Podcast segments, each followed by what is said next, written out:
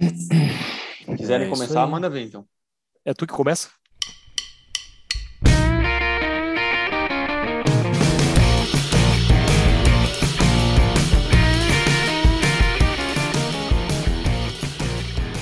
Muito bom, senhoras e senhores. Então, estamos de volta com o Lean Six Sigma for Experts. Né? Semana passada, vocês ouviram ali uma baita aula sobre DOEs de tolerâncias. E a gente estava falando muito bem é, da aplicação preventiva de ferramentas, né? ferramentas quando a gente está ali no período de desenvolvimento de novos produtos e processos, né? o famoso DFSS. É, mas os nossos principais, os nossos problemas, na verdade, eles não só acontecem durante o nosso desenvolvimento, né? Tem muito produto que mesmo depois desenvolvido insiste em dar problema em campo, por mais que isso pareça loucura, né? Mas existe. E aí, hoje a gente decidiu trazer de um modo um pouco diferente uma ferramenta que também é muito aplicável é, para situações onde você já tem um produto é, pronto, desenvolvido, você já está com o produto pronto, desenvolvido, aplicado, e de repente surge um problema, e você precisa é, investigar esse problema. Né? Dentre diversas ferramentas, a gente vai falar hoje sobre o tal do swap components, né? a troca, combinação de componentes. É, e aí, a ideia, não vou entrar na, na parte teórica nem nos exemplos aqui, o, o Matheus e o Robson vão falar sobre isso, mas a ideia é trazer o, o swap components para a vida real de vocês em situações onde, por exemplo, a gente não consiga medir nem talvez manipular algumas variáveis como aquelas que a gente comentou na semana passada. Né? Por exemplo, você está em campo, precisa descobrir de onde vem o problema do seu refrigerador, mas você não consegue medir é, o coeficiente de isolação térmica dele para manipular em dois níveis. E agora, né? O que, que eu faço? ou você está lá com, avaliando o problema de, um, do, de eficiência de um motor é, de combustão do, do, carro em campo e você não consegue medir ali algumas é, é, variáveis ou algumas, alguns parâmetros, como, por exemplo, é, o percentual de mistura que está acontecendo na câmara de combustão. Tá, mas e agora? Como é que eu vou manipular isso se eu não consigo mensurar esse tipo de variável? Né? Então, tem uma saída, a gente consegue é, utilizar um, esse swap components para tentar dar uma analisada de modo um pouco mais estruturado, né? sair do empirismo e não sair fazendo tentativa e erro, mesmo que a situação pareça caótica, né? sair para algo um pouco mais estruturado.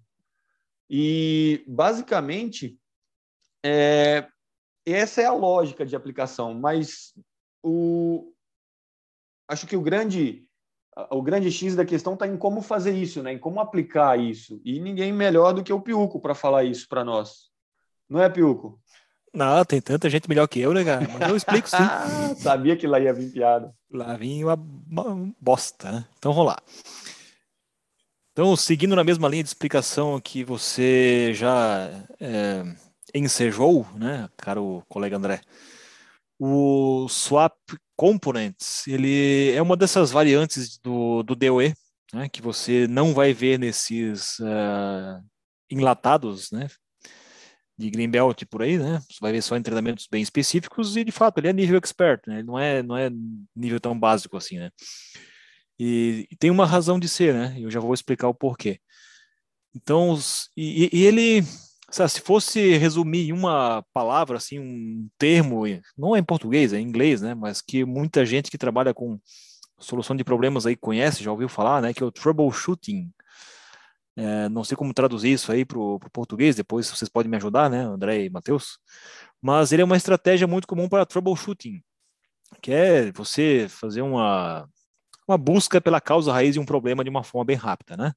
ele não, não, não vai direto assim na, na fonte de fato do problema, né, na causa primária, mas ele cai no mínimo na causa secundária ou, ou talvez até na terciária. Né? Ele ajuda bastante para você identificar o que está causando aquele problema que você acabou de se deparar, né? No, no, seja no campo ou na própria fábrica que você trabalha, né?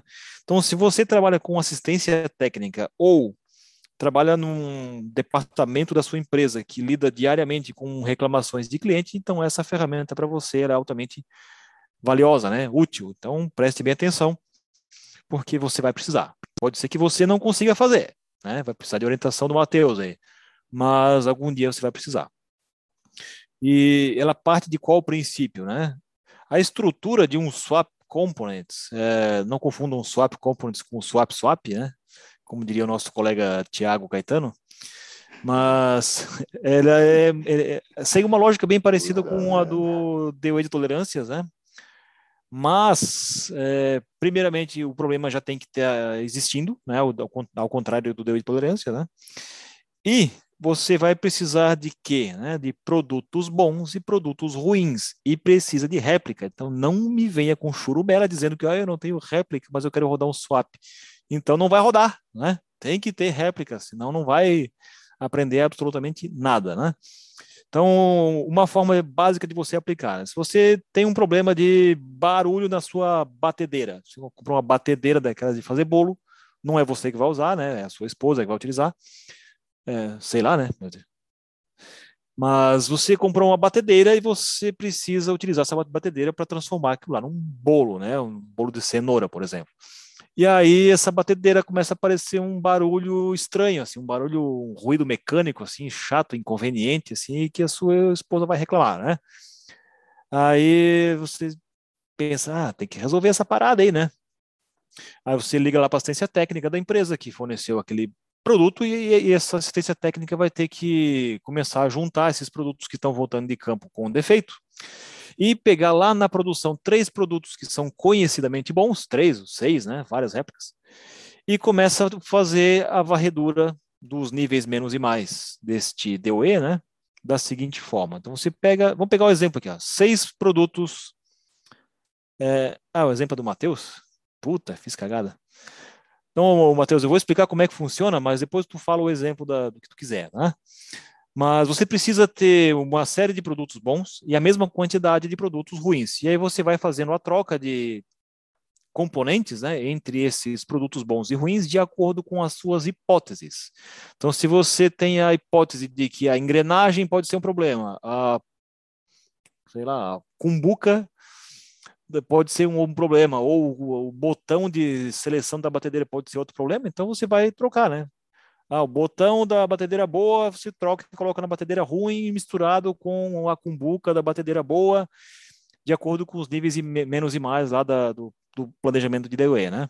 Então, isso é o swap, é do, traduzindo é varredura, né? Então, você vai fazendo uma varredura de componentes que em tese, são bons ou ruins, porque foram extraídos de produtos bons ou ruins, que são conhecidamente bons ou ruins, para no final você ter o quê, né?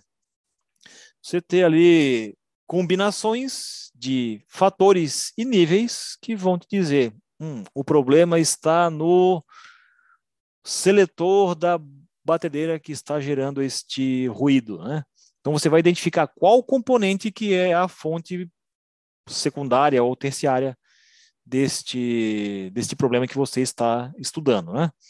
Mas eu creio que o Matheus tem exemplos aí bem melhores do que esse, esse exemplo esdrúxulo que eu acabei de falar de batedeira. Eu nem sei usar uma batedeira, foi só um exemplo, né?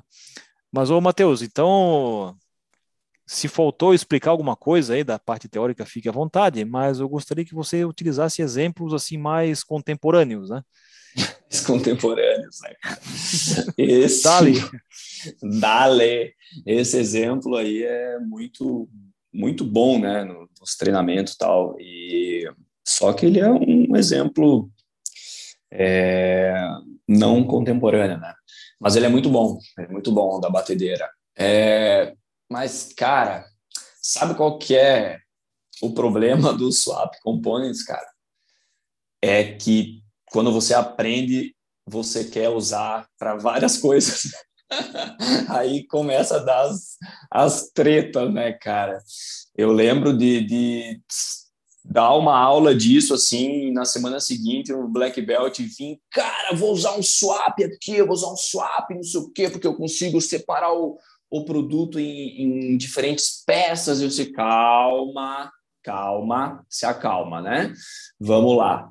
É, e para e trazer um outro exemplo, tá? Eu vou vou contar uma, uma história baseada em fatos reais aqui. Isso realmente aconteceu, tá? E foi uma das únicas vezes que eu vi o swap sendo usado assim do jeito que ele precisava ser usado, tá? É, curso de Black Belt tinha acabado, era um grupo de pessoas lá, tal, do México, tá? E estávamos trabalhando, beleza. De repente chegou um dos candidatos a Black Belt ali, Matheus, Matheus, cara, a gente precisa, a gente precisa é, resolver um problema que começou a acontecer na fábrica hoje. E eu tô afim de rodar um swap. Deu, pô, legal, cara. Qual que é a tua ideia? Olha só, esse produto ele é montado quase todos os dias e ele nunca deu esse tipo de problema. E ele está reprovando lá na cabine final de testes lá é, por, por ruído, tá? Pô, mas o que está acontecendo? Qual que são as suas hipóteses? Cara, tem várias hipóteses. Tem hipótese de montagem desse, desse, desse produto, mas por quê? Não, porque o pessoal, quando está reprovando, eles, eles, desmont, eles desmontaram alguma, alguns produtos, montaram de volta e o problema acabou. Então, peraí, cara, é, e agora, né? Além disso, além dessa hipótese de montagem, o que mais que tem? Cara, pode ser essa tampa aqui, pode ser aquela tampa lá, pode ser esse conjunto aqui de componentes, pode ser aquele outro conjunto de componentes, pode ser muitas coisas que é, podem gerar ruído. Pode ser folga entre componentes, entre mancais, pode ser desalinhamento, pode ser desbalanceamento de partes girantes. Então, isso tudo gera vibração e vibração gera ruído. Nossa, e agora? cara, qual que é a tua ideia de fazer o swap? Ele, ó, oh, seguinte, cara, eu tenho três peças, eu tenho três peças que deram pau, foram reprovadas. E eu tenho várias outras que não deram pau, que são peças aprovadas. Então, eu vou pegar, vou separar essas peças em três é, conjuntos, tá? Uma parte que eu vou chamar de dianteira, que é, seria uma tampa, uma tampa bem grande de uma máquina industrial, assim, para quem conhece sabe que é um produto grande. Era uma, uma parte dianteira, uma parte traseira e uma parte central. Tá? Show de bola. Separou essas peças, tinha três produtos ruins, três produtos bons e começou a fazer esse swap, né? É, swap components, galera, significa trocar componentes. A palavra swap é trocar, é permutar, né? Então, o que, que você faz? Você faz um DOE full fatorial com três fatores, onde cada fator é uma parte do seu produto, só que cada tratamento né, desses três fatores, você vai ter três é, réplicas. E aí você vai pegar, por exemplo, o tratamento 1, né? menos, menos, menos, você vai ter a tua situação atual, né? Você vai ter três é, produtos onde a, a, o conjunto dianteiro está ruim, o centro está ruim e o conjunto traseiro está ruim. Então, vai pegar um conjunto mais, menos, mais. Vai ser um conjunto, aquela parte boa, o outro ruim e outro bom. Você faz essa permuta de todos os seus componentes conforme o teu plano de amostragem e você vai ver se esses produtos têm ruído ou não. E foi o que o cara fez. Ele pegou, começou a fazer essas permutas, ele tinha um decibelímetro na, na época. Nossa, não é uma câmera semiacústica, semianecoica, não. Mas você consegue ter comparações rápidas do, do que gera mais ou menos ruído, para te dar um norte o swap ele vai te dar um norte. Olha só o norte que ele deu para esse esse candidato a black belt. Terminou terminou o swap, foram 48 montagens trocando os componentes na linha o dia inteiro trocando componentes e ele chegou que o primeiro do Pareto era a tampa dianteira. Cara, você você tem uma um afunilamento, né? O teu funilzão que você tinha lá 10 hipóteses, umas 40 possíveis variáveis, você convergiu tudo para a tampa dianteira. E aí, beleza. O que, que ele fez? Pegou as três tampas dianteiras que estavam com problema, as, pegou três tampas dianteiras que não tinham problema, levou para a metrologia, fez uma análise dimensional dessas peças e ele chegou que o diâmetro é, do encaixe dessa peça e a circularidade desse, desse diâmetro, né, dessa, dessa dimensão, é, a circularidade estava, os ambos estavam fora da especificação, tá? Pô, peraí, cara, e as peças boas? Não, as peças boas têm um diâmetro melhor dentro da spec e a circularidade é muito, o erro de circularidade era muito baixo. Cara, você convergiu para lá. O swap ele te deu a direção de onde estava o problema. Ele não vai investigar nada em relação ao conjunto central do, do, do, da máquina, nem a parte traseira da máquina. Ele foi direto na parte dianteira, que era a tampa, fez uma análise dimensional, encontrou problema na circularidade e no diâmetro, foi ao processo de usinagem dessa peça e descobriu que essas peças elas tinham acabado de começar a ser usinadas no México, em um centro de usinagem que era diferente do centro de usinagem é, onde essas peças eram usinadas anteriormente, que era no Brasil. Então, entrou em contato com o Brasil, é, levantou as principais diferenças né, nos parâmetros de usinagem e ele encontrou é, nessas conversas, nessa, nessa investigação, que a castanha, olha só onde que vai, né? O, o, problema de um projeto Six Sigma, né? Ele encontrou que a castanha que fixava a peça durante a usinagem, né? o mandril, perdão, o mandril que fixava essa, essa tampa durante a usinagem lá no México tinha uma castanha a menos que o mandril que usinava essa peça no Brasil. Isso era o isso poderia ser o suficiente para você é, ter menos pontos de fixação, ou seja, ter é, uma concentração de tensões diferentes né, ao redor dessa tampa e no momento de usinar, você fazer uma usinagem não tão circular quanto a do Brasil. E aí, o que, que ele fez? É, pediu lá várias amostras, né, eu acho que foi umas 25, 30 amostras, é, de forma estruturada, né? Um, ele fez um COV no Brasil e fez um COV no México. E aí ele chegou que o CPK das peças usinadas no México era bem menor do que a das peças usinadas no Brasil. E aí, cara, você sai de um problema, né? Resumo do, da investigação. Três, três máquinas reprovadas na linha, tá? Assustou todo mundo, gerente pediu para resolver o cara já tinha o conhecimento do swap, vou fazer um swap antes de ficar na tentativa e erro. Isso pode me dar uma direção. Direcionou a investigação para tampa dianteira, investigou as diferenças entre as peças boas e as peças ruins, encontrou uma dimens duas dimensões da peça que estavam fora da spec, foi e, e investigar o porquê que estava fora da spec e achou um uma ferramenta da máquina do centro de usinagem, né, que que que estava gerando aquilo. Aí, qual foi a solução? Trocaram o mandril da, da, da, dessa, dessa CNC e fizeram igual a da CNC brasileira. Acabou o problema de circularidade.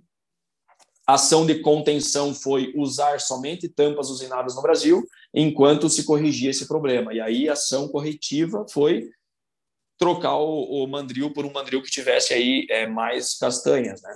Então o swap usado aí, cara, na minha visão, assim até hoje, o melhor swap que eu já vi usado na prática, né, fora da sala de aula, e acabou com o problema em questão de poucos dias, né?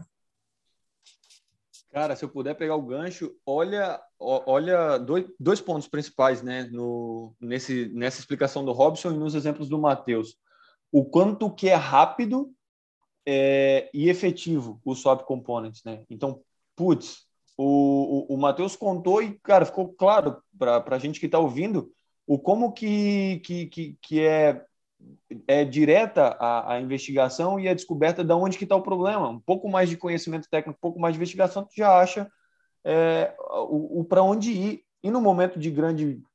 É, no momento que o problema é muito grande, putz, é uma baita ferramenta a ser utilizada. É, o segundo ponto que eu queria comentar, em contrapartida, é raciocínio crítico. É, o Matheus também comentou muito bem. Né? Não é porque ah, eu sei fazer swap components, vai ser fazendo swap components para tudo. Muito cuidado. principalmente porque quando a gente está falando de testar é, como níveis, como fatores, componentes bons e componentes ruins, ou, ou componentes que vieram é, é, de um conjunto ruim, de um conjunto bom, você vai estar tá forçando diversos setups diferentes no seu experimento. Então, você vai estar tá, é, é, obrigatoriamente fazendo isso acontecer. Então, você vai estar tá inserindo inúmeros ruídos no seu experimento que talvez na prática não existam. Então, tem que ter muito raciocínio crítico, tem que ter muito conhecimento técnico do que está sendo abordado, para você ter certeza que você não vai fazer o experimento e vai jogar mais ruído ali dentro é, é, do que os próprios fatores que você está testando. Então, no final, você não vai enxergar nada. Então, esses dois pontos, acho que para começar a gerar uma discussão, mas, putz, sensacional o que o Matheus e o Robson comentaram. O, e, e para quem prestou atenção, né, André, sou, pô, raciocínio crítico, né? Calma aí, como que você vai fazer isso? É, quem prestou atenção né, na estratégia é, de amostragem né, já imaginou o FRD sendo montado. E eu falei o quê? Eu falei que a gente tinha três produtos que iam ser utilizados para fazer essa permuta de componentes, e eu falei três fatores. Então, pô, full fatorial, três fatores, dá oito tratamentos. Você tinha três réplicas, dá 24. Como que você fez 40? Por como que você chegou em 48? Né? Eu falei 48. E eu esqueci de falar um detalhe, né? Para quem prestou atenção e pô, falta coisa aí, lembra que eu comentei que alguns produtos eles foram desmontados e montados e o problema faleceu? Lembra? Parece o, Felipe naquela nossa entrevista, né? O problema fantasma, né? Pô, você foi lá, deu um tapa no produto e o, o problema sumiu, de repente volta, de repente desaparece, de repente o que que o cara fez? Logo abaixo da réplica tinha uma outra, vai, é, réplica que era de montagem, né? Então ele, ele, cada combinação de componentes ele montava, testava, desmontava e montava de novo. Porque imagina comigo, senhores, né? Imagina comigo, você faz duas montagens para cada peça que você tem e você chega que a maior variação de todo o teu estudo está entre as montagens. Vocês concordam que ia mudar completamente a investigação, cara? O cara ele ia abandonar é, variações dimensionais é, específicas de cada componente ele ia começar a pensar, meu Deus, que método de montagem que é esse? Será que quando eu, será que o torque que eu estou dando nesses parafusos está variando de uma montagem para outra? Será que os erros de circularidade eles se alinham, é, se assentam quando eu monto? Nossa, cara, começa a mudar completamente. Então tem muito risco nisso, né? Raciocínio crítico é, é de black belt, né, cara? É for experts. Sim, é, completando, né? Não dá para transformar ou achar, né? Achar que no final das contas o swap components é um é uma tentativa e erro estruturada, né? Não é, né? Não é também longe disso, né? Então você vai ter que caprichar muito bem ali nas suas hipóteses, né? E aí depois o resto se parece muito com o DOE, exceto a parte da execução que o Matheus acabou de descrever, né? Ela é bem mais criteriosa, mais detalhada, mais, mais chata, né? Do, do bom e velho português, né? Então tem que tomar muito cuidado e não se deve apostar todas as fichas nisso, né? Ele ajuda, mas não faz milagre, né? É.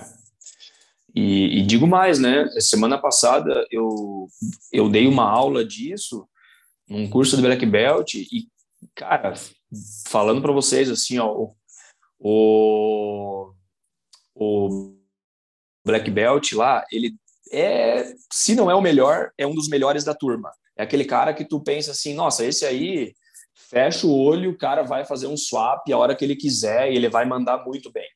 E ele saiu do, da aula no dia seguinte, ele falou, Matheus, eu acho que eu vou fazer um swap para começar a dar direcionamento para o meu projeto de Black Belt. E ele é um dos melhores da turma, tá? Ele pediu orientação e a gente ficou uma hora conversando e dois dias depois ele me mandou é, um FRD é, do que ele estava pensando em fazer e a gente mudou de novo. Então, pô, peça orientação. Se você quer fazer, peça orientação, cara. Vai, pode ser que o teu planejamento ele mude bastante E aí, em conjunto, né, mais de uma cabeça pensando, aí você consegue evitar é, fazer várias montagens, desmontagens desnecessárias, né? Porque começa a entrar nesse por que, que a gente mudou a estratégia, né? Nesse caso aí, porque ele, ele, ele mesmo, com, com, com o conhecimento do produto que ele tem, que é bem maior do que o meu, sobre o produto, bem maior do que o meu, ele se ligou que se ele começasse a fazer muitas montagens e desmontagens, ele começava a ter desgaste entre os componentes. Então, peraí, cara, olha o problema de você fazer um swap, né, e fazer se empolgar, encher de réplica, encher de desmontagem e montagem, você pode é, levar isso no buraco, né? Então, meu conselho final, né, aqui é peça orientação, não queira botar capa aí de, de super-herói e se jogar da ponte, né, cara? Você provavelmente não vai voar, né, cara? E aí, tomara que a ponte seja baixa e seja água, né? E esteja bem cheinho, né? E é. fundo. Sim. Exatamente. Caso contrário, o cara vai ter que fazer um swap de cara, né, cara? Vai ter que trocar a cara, né? Por uma outra melhor, porque vai quebrar a cara no chão.